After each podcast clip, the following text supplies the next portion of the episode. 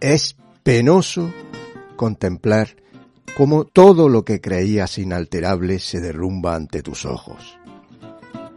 El trabajo en el que vertías tus fuerzas sin contarlas, porque estabas convencido de que el propósito de formar individuos con criterio propio y críticos con el sistema merecía la pena, de repente ha pervertido sus valores.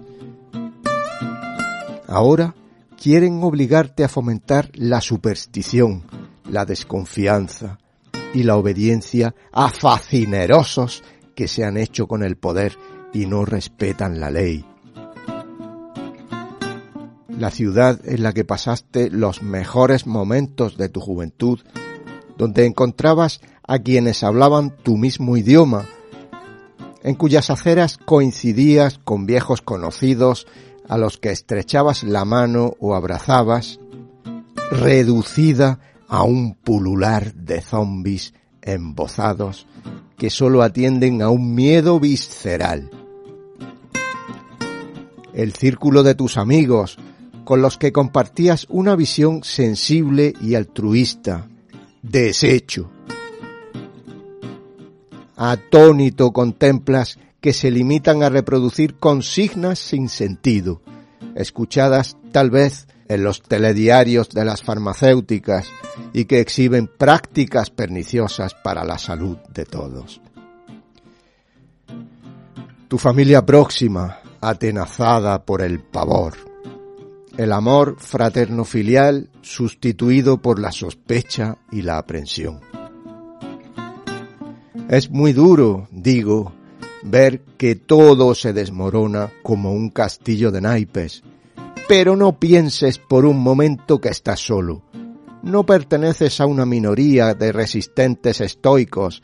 Somos miles de millones, por más que sus medios de propaganda quieran hacerte creer lo contrario, para que te desanimes y claudiques.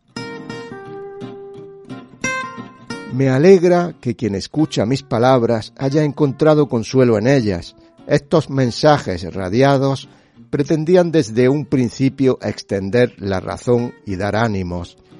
Me consta que existen muchas personas que lo siguen con ese fin. Pues bien, aquí estoy, aquí estamos. Hasta aquí hemos llegado y seguiremos avanzando, forjando la historia, haciéndonos más fuertes y más lúcidos unimos nuestra resistencia y elevamos la vibración, con el tono espiritual necesario para cruzar decididos este umbral entre dos eras. Lo antiguo se desvanece y sabemos muy bien que será sustituido por algo mucho mejor.